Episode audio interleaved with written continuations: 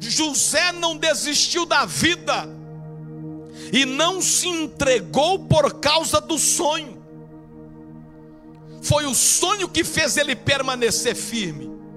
José sonhou que onze estrelas se curvavam diante dele e o sol e a lua era os irmãos, o pai e a mãe. E quando ele falou aquilo, os irmãos começaram a persegui-lo, venderam como escravo, tentaram matá-lo, ele se tornou prisioneiro, foi para o Egito, se tornou escravo, até que um dia ele venceu.